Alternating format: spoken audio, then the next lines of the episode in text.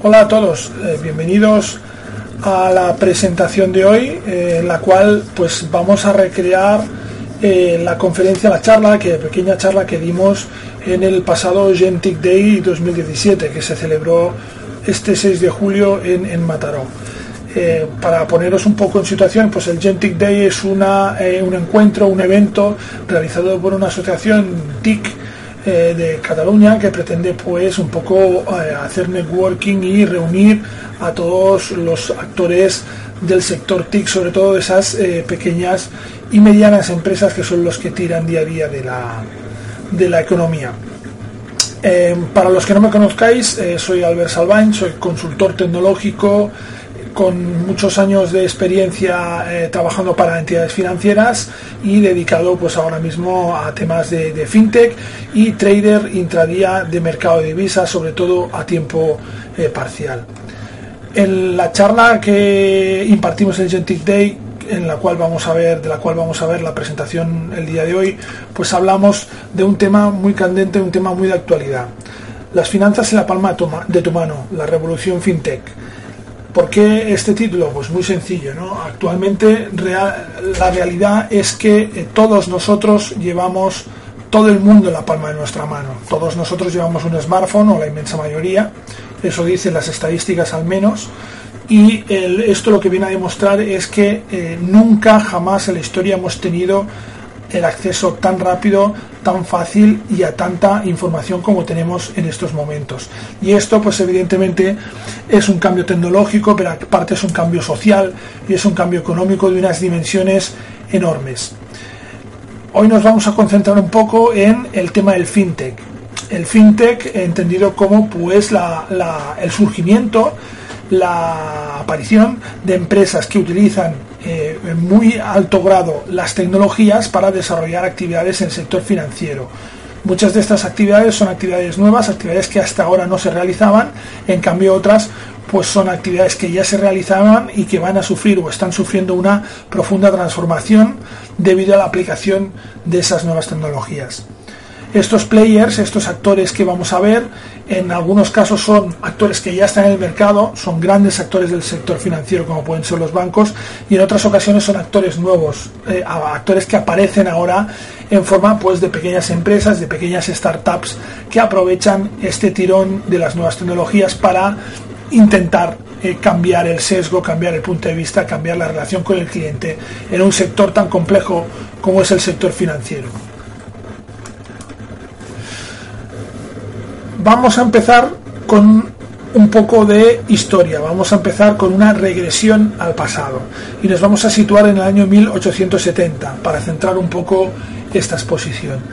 ¿Por qué nos centramos en el 1870? Pues bueno, el año 1870 es un año en el cual eh, la realidad del día a día eh, se refleja en imágenes como esta. Tenemos eh, pues una economía que depende mucho de pues aún de una organización eh, poco mecanizada, muy dependiente, por ejemplo, de, lo que es la, tracción animal para el transporte, y eso influye y eso pues afecta directamente a, toda la economía en sí, en los ritmos de trabajo, los ritmos de producción, en, la, rapidez del transporte, rapidez de distribución de mercancías, etcétera, etcétera. Esa es la situación en el año 1870 aproximadamente. Imágenes como estas o como esta imagen que refleja muy bien la situación, por ejemplo, en un país como los Estados Unidos, un país que en ese momento aún es prácticamente semisalvaje y con amplias zonas pues muy poco exploradas o muy poco pobladas y que pues, se pueden dar instantáneas imágenes como esta, ¿no? Mm, bien típicas de pues cualquier eh, eh, película de, western que nos eh, podamos imaginar, ¿no? Los hombres del, salvaje oeste rodeados de, pues, de, inhóspitos eh, parajes, de deshabitados parajes y sobre todo dependiendo siempre de eh, pues, tracción animal, dependiendo siempre de este tipo de recursos muy limitados que se produce en ese año 1870. Pues en el año 1870 se va a producir un hecho que va a revolucionar toda la historia y el hecho viene provocado por la aparición y el desarrollo de las redes de ferrocarril. Las extensiones de redes de ferrocarril en los Estados Unidos eh, intentan conectar las dos costas, la costa oeste y la costa oeste, que son las zonas más pobladas. Eso evidentemente hace que el, la red de ferrocarril atraviese todo el interior de los Estados Unidos con amplias y extensas zonas como las que hemos visto en las imágenes anteriores. Esto eh, pues produce una serie de dependencias y de nuevas relaciones que intuye rápidamente y ve muy bien, eh, detecta muy bien este personaje. Este personaje es John D. Rockefeller. John D. Rockefeller eh, lo que hace es, eh, convencido por un, por un socio, que es Samuel Andrews, que es un mecánico que ha construido una pequeña explotación petrolífera en 1862 en, creo que es Cleveland, Ohio, eh, convence a Rockefeller para que invierta en esa explotación y funde una eh, compañía de extracción de petróleo. Esta explotación es el germen de lo que va a ser seguramente eh, una de las pues mayores compañías de la, de la historia y, y, que va a dominar durante años el mercado de la explotación de petróleo, que es la Standard Oil. John D. Rockefeller funda la Standard Oil y la convierte en una compañía capaz de controlar todo el proceso eh, que rodea a el oro negro, todo el proceso eh, que, consiste en pues la extracción de ese oro negro, el refinamiento de ese oro negro, eh, la distribución, la venta, etcétera, etcétera. Que era una compañía integral que controla todo el proceso que va desde la extracción de la materia prima hasta la entrega al cliente de ese, de ese producto. Y así la Standard Oil se convierte en una compañía total, una compañía lo que podríamos llamar hoy global. Esto, este planteamiento, creo que podéis ver que guarda muchísimas semejanzas con algunas compañías eh, de hoy en día que no hace falta nombrar, que lo que intentan o hacia donde se dirigen es hacia controlar absolutamente todos los procesos. La diferencia es que eh, en el siglo XXI no hay un oro negro físico, pero sí que hay un, oro, un oro negro virtual, que es la información, que son los datos. Aparte de esta pequeña diferencia, yo creo que las analogías son eh, perfectas y que pues los parecidos son espectaculares para cerrar este capítulo, ¿qué le pasa a la Standard Oil? Pues bueno, en 1911 la Corte Suprema de los Estados Unidos eh, declara a la Standard Oil como monopolio y la desmembra.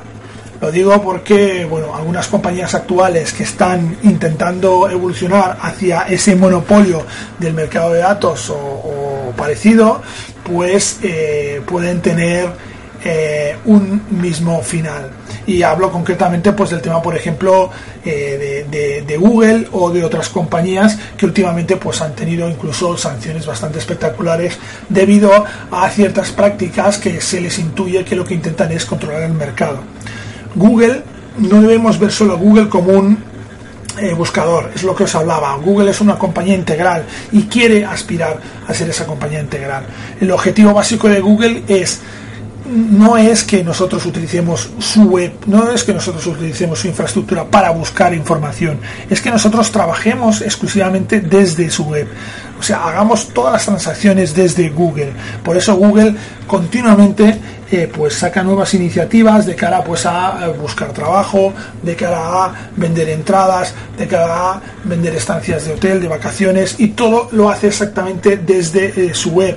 Su objetivo es que nosotros no salgamos de la web de Google para ejecutar todas estas transacciones, es decir, una empresa global, como hizo la Standard Oil en su día.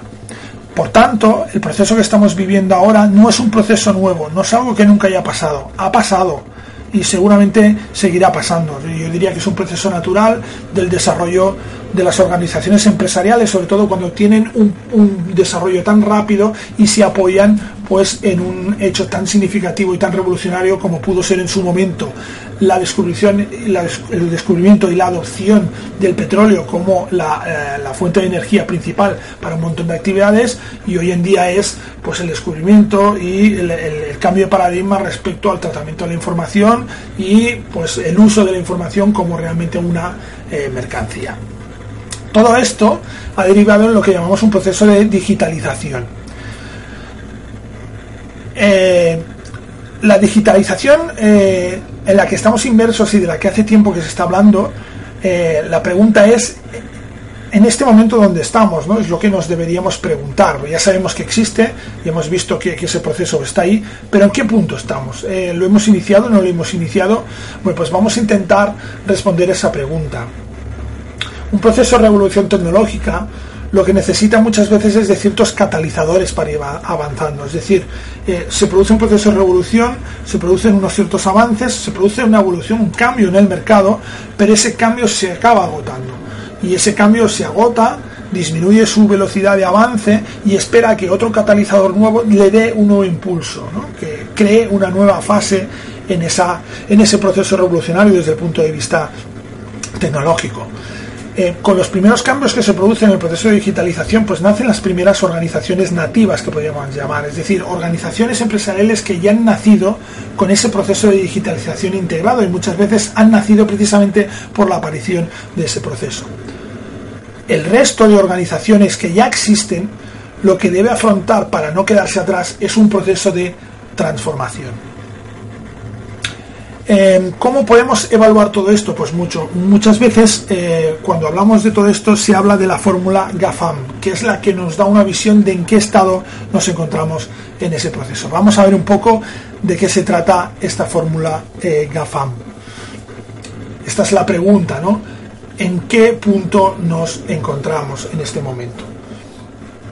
Pues bueno, para ello nos vamos a ir a los mercados financieros y vamos a ver una imagen de 2007.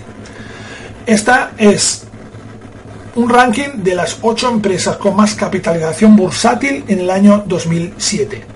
Podemos ver aquí pues, su volumen de capitalización, el, importe y cada una de las empresas que en ese momento estaban en la cúspide. Eran las empresas más importantes prácticamente del mundo, ¿eh? porque normalmente estas empresas norteamericanas acostumbran a ser las, las, más importantes. También esto ha empezado a cambiar, pero bueno, en ese momento pues digamos que, era así. ¿no? Vamos a tomar ese ejemplo, que es el que se utiliza para, para hablar de este tema. Eh, pues vemos aquí muy claramente la empresa número uno es la ExxonMobil, precisamente es una parte de esa extinción de esa Standard Oil primitiva que hemos hablado en la primera diapositiva. Tenemos la General Electric, las dos, estas dos son de energía, ATT que es de comunicaciones, Alphabet, la actual Google, que ya aparecía en ese momento como la cuarta empresa, Chevron, Petróleos, Johnson Johnson, Walmart, Walmart Stores, y Bank of America. Estas son las ocho empresas con más capitalización en el 2007. El mercado en ese momento ya en ese momento ya despuntaba una empresa con un rápido crecimiento, que en ese momento era la cuarta, que era eh, Google. Vamos a trasladar esta imagen y vamos a intentar, vamos a recuperar esta imagen en el 2017, 10 años después. ¿Qué ocurre 10 años después?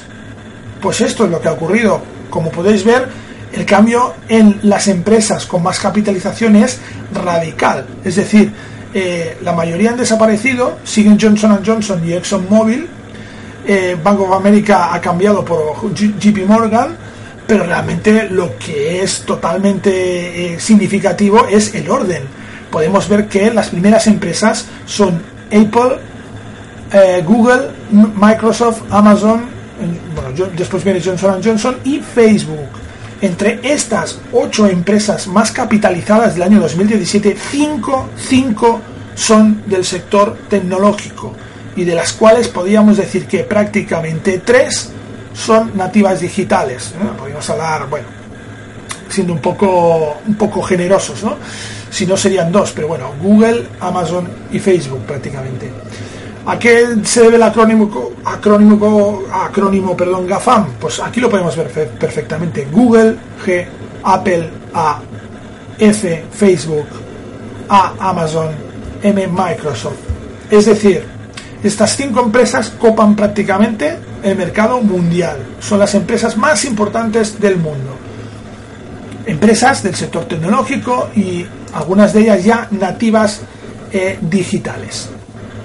Esta es la foto actual. Por lo tanto, no estamos hablando de futuro cuando hablamos de, digitalización. Ya estamos en una, sociedad plenamente digital. Plenamente digital. Eh, no hablemos de futuro, no eh, eh, concibamos las cosas en clave de futuro, aunque sea futuro inmediato. No, ya estamos en esa sociedad. plenamente digital. ¿Y esto a qué retos nos, nos enfrenta? Pues nos enfrenta el reto que habíamos comentado, que es el reto de, eh, aparte de las empresas nativas, que ya son nativas digitales, que tienen esa ventaja, el resto de empresas tiene que sufrir o tiene que enfrentarse a ese proceso de transformación que les va a permitir no perder el tren, les va a permitir ser competitivas en este nuevo mundo digital. Y esto es eh, lo que estas empresas han hecho o van a hacer. Dependiendo de los países, dependiendo de la situación, esta transformación puede estar más o menos avanzada. Transformación entendida como adopción de estas tecnologías y herramientas para la digitalización en cualquiera de los procesos de una organización empresarial. Pero vamos a profundizar un poco más en este día de la transformación digital y vamos a ver cómo se ha producido este proceso para comprenderlo un poco mejor.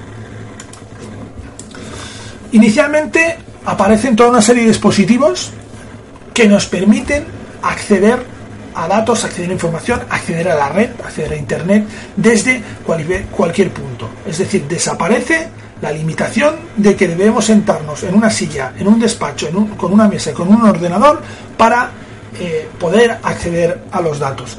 Ya en una primera fase han aparecido los ordenadores portátiles que nos permiten movernos y eh, poder pues eh, tener acceso, estar conectados de forma continua. Pero los ordenadores portátiles aún son eh, dispositivos que son muy grandes y que pues requieren de una cierta digamos, exigencia para, para ser usados en términos pues, de peso y etcétera. ¿no? no tiene, tiene una movilidad, podríamos decir, limitada. Bueno, pues en este momento aparecen dispositivos ya mucho más pequeños, mucho más livianos y con la misma potencia o superior que estos dispositivos con los que nos conectábamos a la red, con los, que nos conectábamos a Internet. Hablamos de tablets, hablamos de, smartphones. Esto es lo que se llama mobile, la aparición de estos dispositivos ya móviles por excelencia. No, no hablamos de portátiles, sino ya tablets y smartphones. Esto viene en paralelo de mejoras de software como la aparición del sistema Android, eh, o, la aparición del sistema iOS de Apple, etcétera, etcétera. Pero básicamente la revolución, el punto de inicio es esa aparición de estos dispositivos móviles que nos van a permitir estar conectados de forma eh, constante, de forma continua. Es lo que se llama la omnicanalidad, ¿no? Podemos estar conectados desde cualquier punto, desde cualquier dispositivo. La aparición de estos dispositivos produce un, hecho pues muy, muy importante, que es que al estar conectados eh, una franja horaria bastante superior a la, anterior, a la aparición del mobile, pues se empiezan a generar de una forma exponencial una cantidad de datos enorme que no se había visto hasta ese momento. Eh, este fenómeno es el que se, llama, el que se viene a denominar Big Data. Big Data. El Big Data es la aparición de, forma exponencial y sorpresiva de, de este enorme volumen de datos que tiene una característica muy importante y es su heterogeneidad, es decir, no son datos formateados, no son datos que se pueden leer de una forma fácil, de una forma instantánea. esta situación pues, supone otro nuevo reto que las tecnologías se encargan de solucionar con pues, tecnologías, exactamente lo que denominamos tecnologías de Big Data, que se dedican a analizar este volumen descomunal de datos y que sigue aumentando de una forma exponencial conforme la gente va adoptando nuevos dispositivos. La aparición de este volumen de datos tan grande, tan enorme, eh, junto con el hecho de que a partir de ahora nosotros somos móviles y podemos estar conectados desde diferentes dispositivos, hace que aparezca una nueva necesidad. Esa nueva necesidad es la de poder acceder a nuestros datos de una forma eh, que no tenga que no, en la cual pues eh, no tenga importancia la ubicación, es decir, que no tengamos que acceder a nuestros datos desde el, mismo ordenador, porque ahora mismo si estamos, hemos dicho que estamos accediendo a la red desde multitud de dispositivos, el inconveniente que se presenta es que yo la información que he generado en un dispositivo no la puedo tener en otro, porque está físicamente en este dispositivo. Y aquí aparece el cloud. El cloud no es más que un eh, repositorio de datos de información que se haya conectado a Internet. Eh, de esta forma eh, se produce un cambio metodológico, un cambio de fundamentos en muchas de las aplicaciones que pasan a concebir los datos que tú generas como no datos propios de esa aplicación de, de, ese dispositivo en el que estás, sino que esos datos pasan a almacenarse en Internet, en el cloud, en la nube.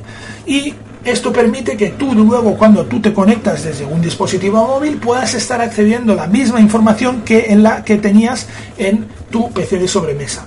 Perfiles de usuario, preferencias, todo este tipo de cosas quedan almacenadas en el cloud y por tanto son accesibles desde eh, cualquier dispositivo y así la omnicanalidad se cristaliza, se hace presente y se crea lo que hemos venido a llamar huella digital. Es decir, a partir de este momento, toda la información que tú generas pasa a formar parte de tu huella digital, que es única y no depende del dispositivo en el cual estés conectado o del dispositivo a partir del cual te hayas conectado a la red.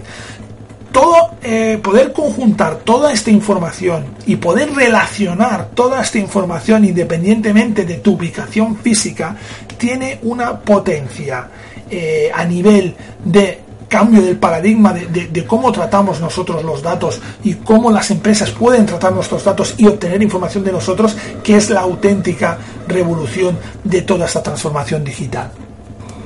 Estos tres son los que se han llamado, han venido a llamar los tres pilares de la transformación digital. Es decir, para que una empresa se pueda, pueda decirse que ha adoptado o ha pasado por un proceso de transformación digital, tiene que haber adoptado tecnologías de estos tres tipos. Tecnologías mobile, tecnologías que le permiten utilizar muchos dispositivos diferentes, que son dispositivos además móviles, tecnologías Big Data, tecnologías que permiten procesar toda la información que la gente genera desde sus dispositivos móviles utilizando sus aplicaciones mobile y tecnologías cloud, es decir, almacenar toda esta información en la nube para que sus dispositivos y sus usuarios pues también puedan acceder de una forma independiente, independientemente del dispositivo que están trabajando y así poder gestionar la huella digital de eh, sus usuarios, de sus clientes, cosa que le permitirá obtener información valiosa de cara a aumentar su productividad y aumentar sus ventas. Este es el proceso actual de transformación digital, pero esto no acaba aquí. Es un proceso que eh, pues se ha iniciado y que eh, pues tiene una pata digamos más escondida que es la que se está desarrollando actualmente. Esa pata podemos ver aquí, eh, perdón, pues la, definición ¿no? que podemos interpretar es el cambio asociado con la aplicación de la tecnología digital a todos los aspectos de la, asociación, de la sociedad humana, la definición de transformación digital. Pero como estamos comentando, estas tres patas son las que han producido el proceso que podríamos llamar actual o es el punto donde nos podríamos encontrar actualmente. Pero ahora aparece un nuevo factor que va a volver a revolucionar y a dar ese nuevo impulso. Eh, aparece un catalizador que va a generar una nueva fase en todos estos procesos. Ese catalizador, ese factor decisivo es la inteligencia artificial. La inteligencia artificial eh, está avanzando muy rápidamente y es lo que eh, el factor que va a propiciar ese nuevo salto, ese nuevo impulso. Es un poco lo que vamos a ver ahora. Esa nueva fase, como hemos comentado, viene determinada por la inteligencia artificial y esto va a propiciar que este proceso de digitalización entre en este nuevo estadio, eh, marcado también por una serie de características. Primero, el autoaprendizaje. Gracias a esa inteligencia artificial, las máquinas van a ser capaces de aprender de sí mismas. Y aquí hay un factor también tecnológico que va a ser decisivo, que es el IoT, el Internet of Things, el Internet de las cosas. Eh, gracias a esa inteligencia artificial, gracias a, avances tecnológicos que ya están en el mercado, vamos a poder conectar a Internet dispositivos que hasta ahora no nos podíamos ni imaginar, desde electrodomésticos domésticos como la lavadora, la nevera, que esto ya hace tiempo que se habla, hasta sistemas de domótica, hasta los automóviles, hasta cualquier eh, objeto electrónico va a poder estar conectado a Internet las máquinas van a aprender de eso, los procesos van a aprender de eso, los sistemas empresariales van a aprender de eso. ¿Cómo? Gracias a la información que van a generar todos estos dispositivos. Información, el Big Data, este nuevo que se va a generar gracias al Internet of Things, al Internet de las Cosas, que va a estar almacenado en un cloud y que todas estas empresas van a poder analizar y que van a dar información que hasta ahora era totalmente inaccesible para estas compañías. Es decir, entramos en terreno desconocido. Y esto pues tiene evidentemente ventajas e inconvenientes que podremos eh, comentar. El tiempo real. Todo esto que estamos hablando se va a realizar en tiempo real. No va a haber tiempos de proceso de datos, sino que el hecho de tener estos datos almacenados en el Big Data y que hayan todos unos procesos gestionando estos datos va a propiciar que podamos realizar análisis en tiempo real, que las empresas, las organizaciones puedan analizar los datos de sus clientes en tiempo real y por lo tanto disminuir, disminuir enormemente el tiempo de respuesta. Esto también tiene una aplicación tecnológica, tiene una vertiente tecnológica que son los llamados smart contracts que vamos a ver luego cuando hablemos eh, en la siguiente diapositiva os lo veremos con detalle, ¿vale? Pero eso es para haceros una idea, son algoritmos que van a poder decidir ciertas cosas en tiempo real. Y la autonomía, la autonomía, es decir, eh, machine to machine, M2M, este desarrollo de la inteligencia artificial va a propiciar que máquinas puedan relacionarse entre ellas, puedan tomar decisiones gracias a estos smart contracts sin intervención humana, es decir, va a haber una autonomía prácticamente total. Esta es la evolución que va a sufrir la inteligencia artificial. Y esta evolución nos va a llevar a una nueva fase, que va a estar determinada por una tecnología que es la que va a marcar eh, seguramente los próximos años, que es la tecnología blockchain. Esta es la base tecnológica sobre la que se va a desarrollar ese nuevo impulso y sobre eh, que las mejoras de la, por ejemplo, inteligencia artificial eh, van a trabajar. Pero ¿qué es el blockchain? El blockchain, que es una tecnología de la que se habla mucho. Realmente, por ejemplo, en el Gentic Day, eh, pues yo me dediqué a contar las veces que en todas las conferencias que hubo, que hubo bastantes, eh, se hablaba de blockchain y es un término que salió como seis o siete veces. Es un hecho que creo altamente significativo que los profesionales del sector, los profesionales que están en la punta, punta de lanza del sector y que están eh, pues eh, intentando ver hacia dónde vamos, pues tengan tan presente y nombren tanto algo como el blockchain. Blockchain o cadenas de bloques, que sería la traducción literal, lo que hacen es replicar en cada eslabón de esa cadena toda la información almacenada. Al final, cuando hablamos de blockchain, tenemos que pensar que hablamos de una base de datos pura y dura a nivel tecnológico, eh, a grandes rasgos, pues podríamos hablar de eso. Es una base de datos. Cada bloque puede contener contenidos en diferentes formatos, no es necesariamente formatos de texto o datos numéricos. Puede contener incluso código programable. Aquí entramos en los smart contracts que os hablamos anteriormente. Es decir, cada bloque, cada registro de esa base de datos puede contener incluso código que se ejecute en un momento determinado para validar si se cumplen ciertas condiciones en tiempo real y tomar decisiones al respecto conceder eh, ciertos eh, acceso a ciertos datos, eh, relanzar ciertos procesos, todo lo que nos podamos imaginar en tiempo real, sin intervención humana. Fijaos que aquí estamos aplicando todas las características que hemos visto antes en la inteligencia artificial. Evidentemente, esto se verá muy potenciado con el desarrollo de la inteligencia artificial.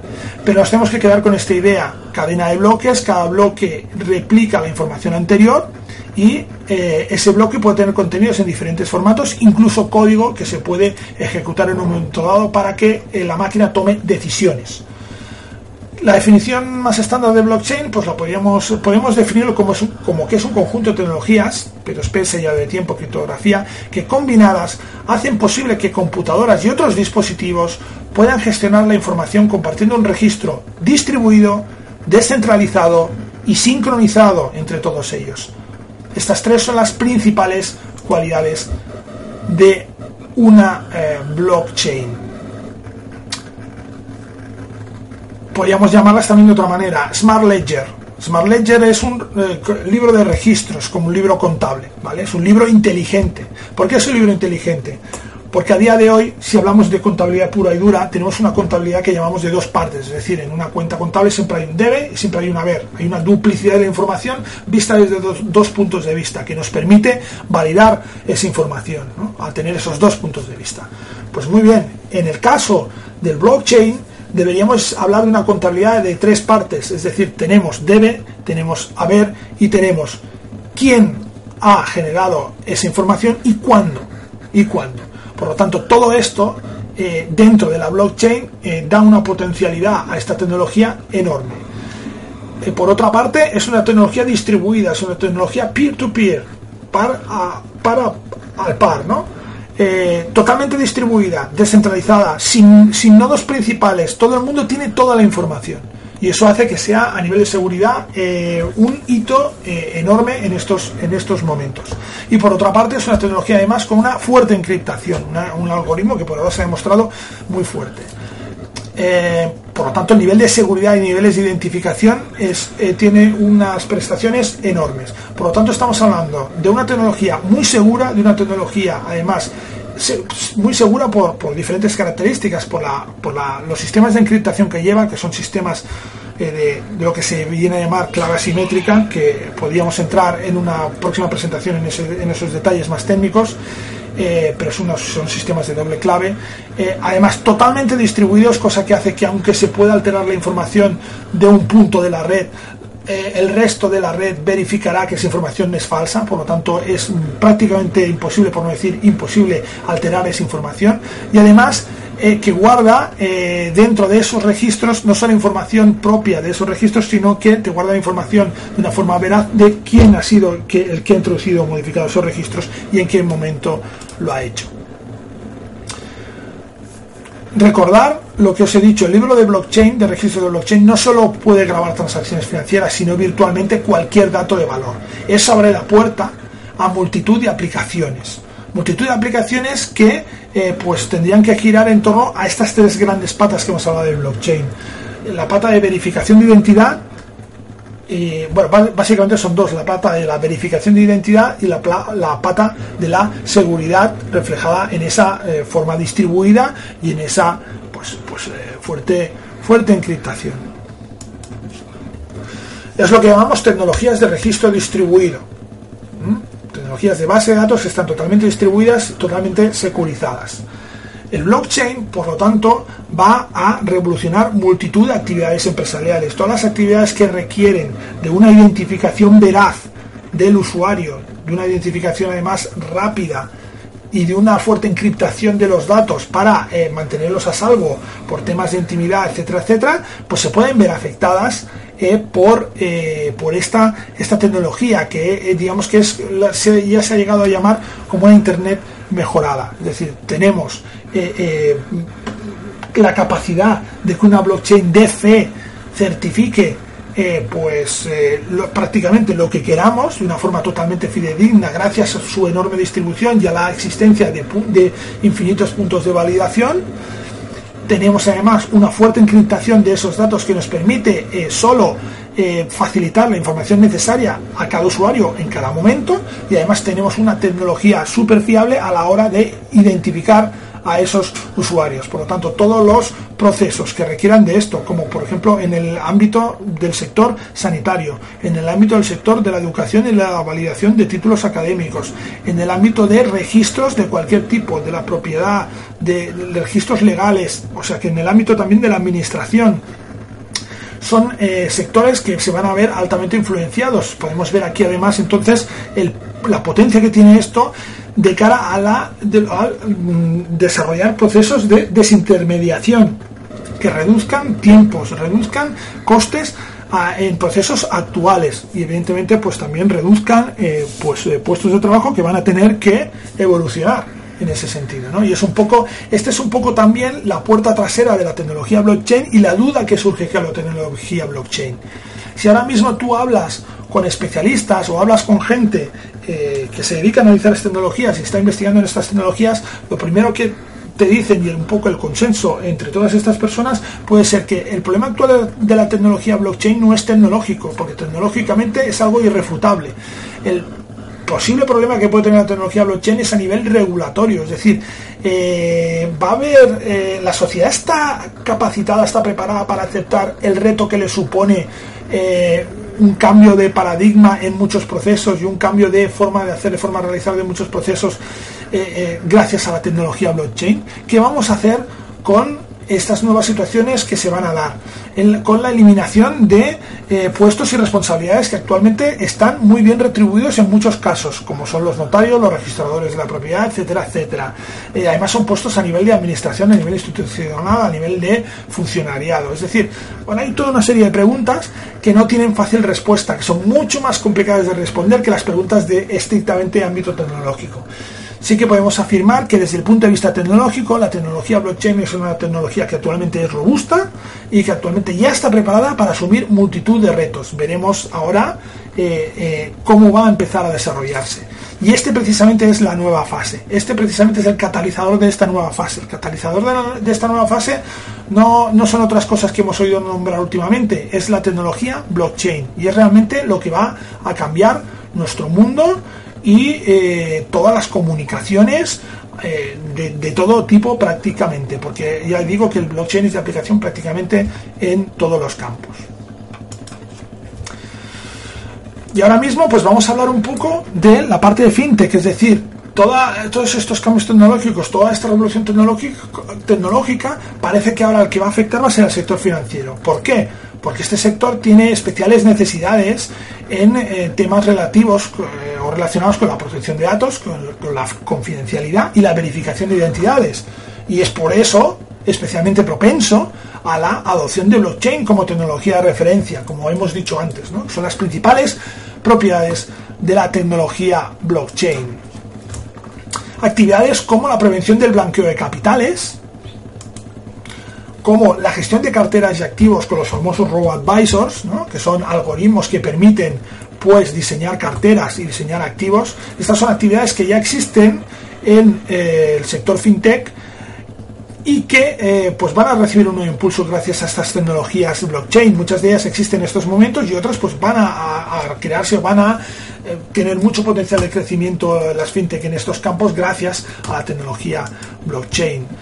Eh, todas las partes de back office y contabilidad, es decir, todas las partes en las cuales hay una parte de administración y de una recolección de datos que luego hay que procesarlos, generarlos, conciliarlos, validarlos y eh, generar estos registros, que es lo que, lo que hacen las funciones de los departamentos prácticamente de back office. Fijaos que todo esto, gracias a las cualidades de esta tecnología blockchain y de esta revolución tecnológica, recordar el tiempo real, recordar la, validación de la tecnología blockchain y la confidencialidad, todos estos procesos van a verse alterados en gran manera eh, por, los, por, la tecnología blockchain y por la aparición del eh, fintech. Podemos llegar incluso a ver cómo procesos que ahora mismo tardan varios días pues se producen en tiempo real gracias a, esa a ese potencial que tiene la validación, por ejemplo, de identidades sin tener que consultar a complejos bases de datos de otras entidades, eh, registros, etcétera, etcétera. Por lo tanto, nos debemos preparar para una gran revolución, para un gran cambio.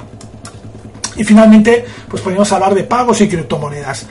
Eh, de forma premeditada hemos puesto este punto el último, porque aunque lo hemos puesto el último, ha sido el primer eh, campo en el cual han penetrado las tecnologías fintech del sector financiero. En el sector financiero, la, primera penetración de fintech se ha dado prácticamente en pagos, criptomonedas y en la, sobre todo, gestión de carteras y activos.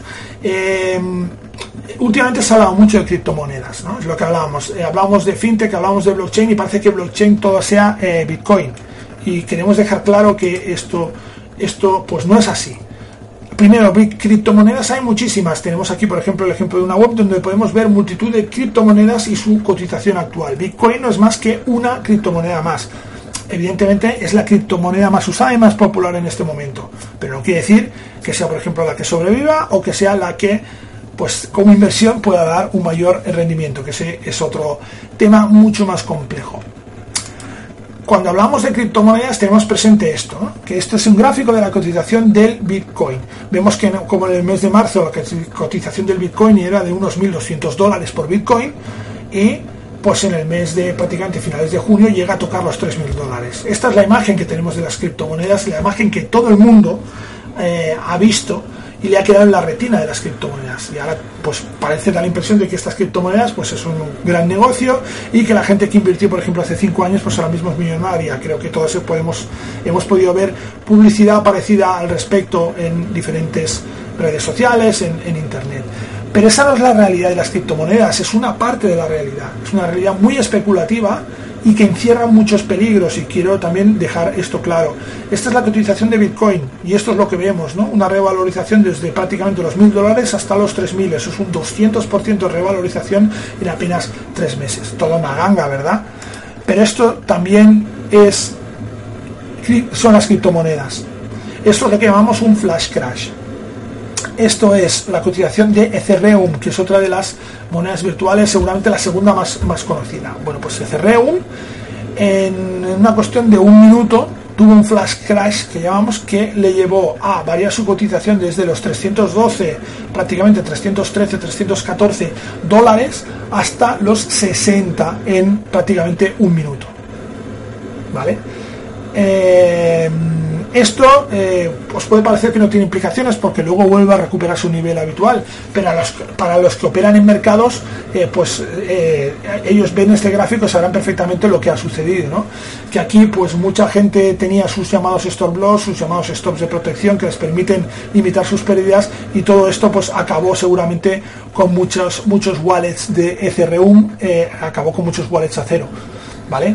Entonces, esto es lo que llamamos una alta volatilidad. Son eh, activos con una altísima volatilidad y que eh, pueden dar estas sorpresas. Por tanto, esto, esto que hemos visto aquí, nos lo podríamos encontrar en Bitcoin dentro de una semana, dentro de un mes, no sabemos cuándo. Y en vez de recuperarse, podría no recuperarse. Es decir, debemos ser muy, muy precavidos con la inversión en activos siempre, pero más en activos que ahora mismo son tan volátiles y que tienen mercados tan poco líquidos como son las criptomonedas. Las criptomonedas ahora mismo no son la panacea, ¿vale? Es una inversión de altísimo riesgo y que debemos ver cómo evoluciona en un futuro inmediato.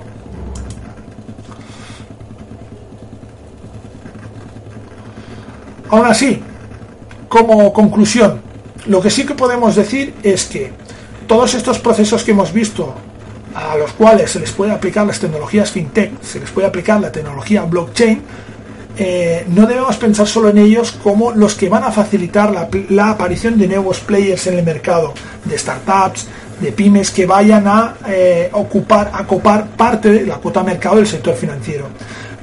Parte eh, va, de lo que va a suceder va a ser esto, pero yo creo que va a ser una cuota relativamente reducida. Es decir, no pensemos que esto va a acabar con los bancos de una forma así de simple, así de fácil. ¿Por qué? Porque los bancos son los primeros interesados en aplicar estas tecnologías.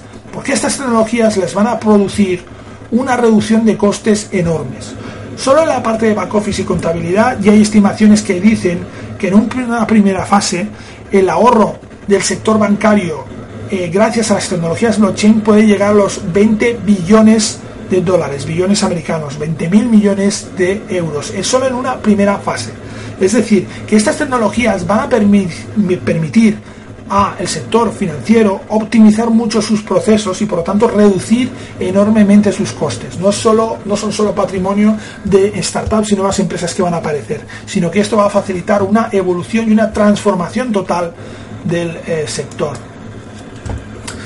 Y en llamando digamos, eh, dando ejemplos de esa transformación, pues tenemos algo que nos va a suceder en un futuro inmediato, que es la, entrada en vigor de la normativa PSD 2.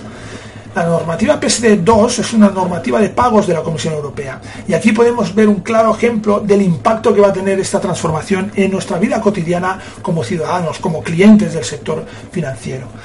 esta normativa pretende la creación de un mercado de pagos abierto y liberalizado, mercado moderno, eficiente, barato, que está pensando siempre en mejorar la protección del usuario como eh, eh, pues hecho primordial, como punto de objetivo principal. Esto va a derivar en una mejora de la seguridad en los procesos de autentificación y una regulación de las nuevas instituciones de crédito que puedan aparecer.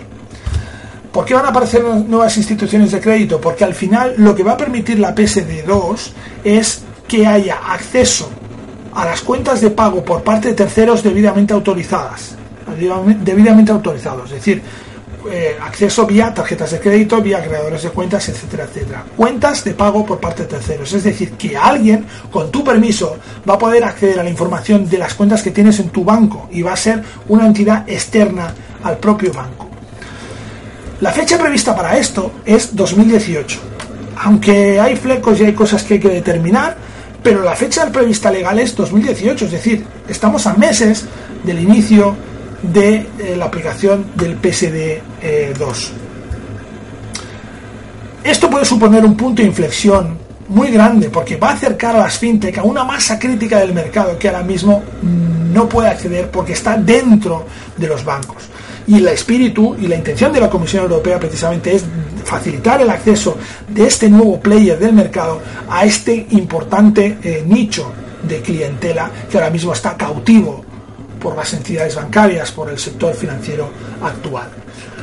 ¿Y esto cómo va a influir en el mercado? Pues depende también del país donde nos encontremos. Podemos ver aquí, por ejemplo, un gráfico en donde se ve que eh, como eh, la, penetración de estas firmas no tradicionales, de estas firmas fintech, eh, a la hora de ofrecer servicios financieros. Y podemos ver como, aparte de los países con muchísimo volumen de población como China e India, están los Emiratos Árabes, está Hong Kong y por porcentaje el quinto está España. Por tanto, estamos en un país en el cual esto va a tener un impacto considerable con toda seguridad, porque si a día de hoy ya hay un, coeficiente de penetración importante, esto puede verse enormemente potenciado por la aparición de normas como la, como la PS2. ¿De qué hablamos realmente cuando hablamos de PS2? Bueno, pues esta es la situación actual del mercado eh, financiero. ¿no? Tenemos un cliente que puede tener cuentas en diferentes bancos y, tiene que interactuar de forma individual con cada uno de los bancos. Eh, la PSD2 pretende crear una figura que es el AISP, entre otras, que lo que puede hacer es consolidar la información de todos esos bancos en un solo servicio. Y esto, evidentemente, es un punto de disrupción importante respecto a la situación actual. Esto podría ser el esquema de un llamado agregador de cuentas, es decir, que nos permita gestionar nuestras cuentas como si tuviéramos esas cuentas colocadas en un solo banco cuando en realidad están en varios bancos a la vez. Y esto eh, favorece también un fenómeno que hasta ahora en generaciones sobre todo anteriores no se ha dado, que es que los clientes se acostumbren a tener diferentes bancos y trabajen con diferentes bancos, no con solo una entidad financiera podéis ver entonces que esto es una revolución total y que pretende socavar los cimientos de la estructura actual del mercado eh, bancario, eh, sobre todo, por ejemplo, eh, en España.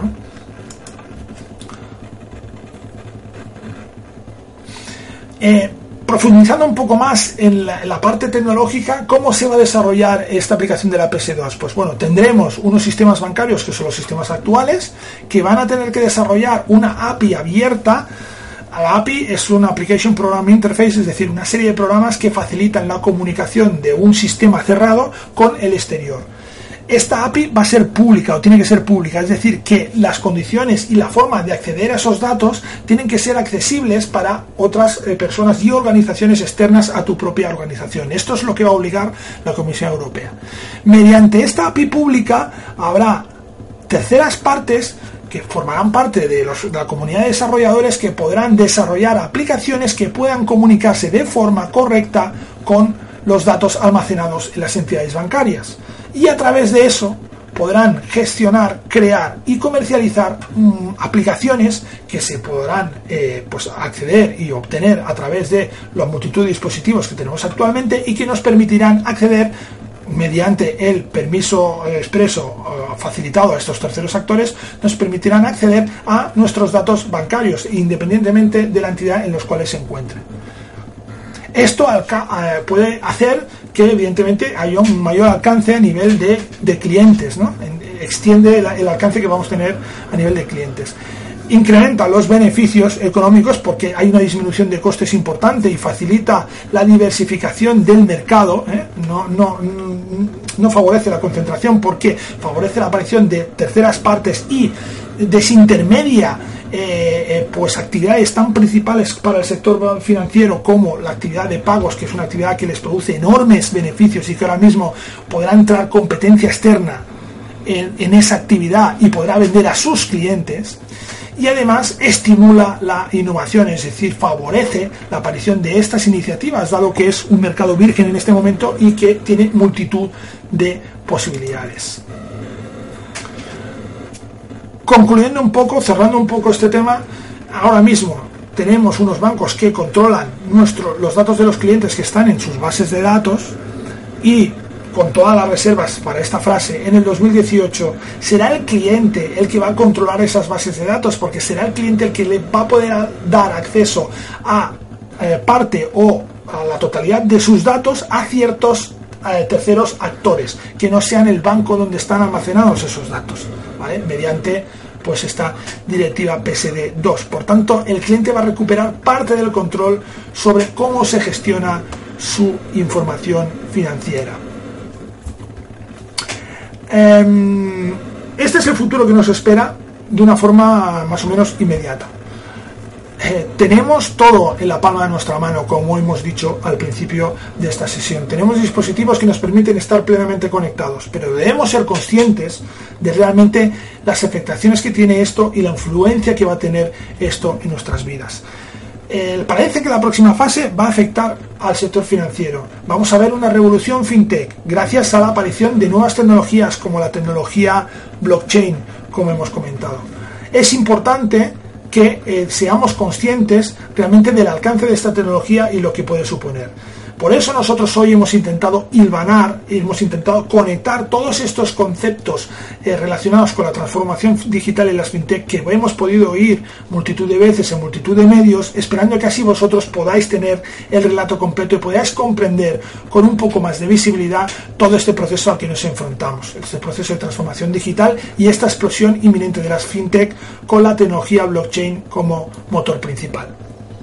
Aquí vamos a acabar eh, esta presentación, esperando que os haya gustado y eh, bueno, pues quedando a vuestra disposición para que cualquier cosa que, queráis de nosotros en eh, redes sociales, en internet. Un saludo.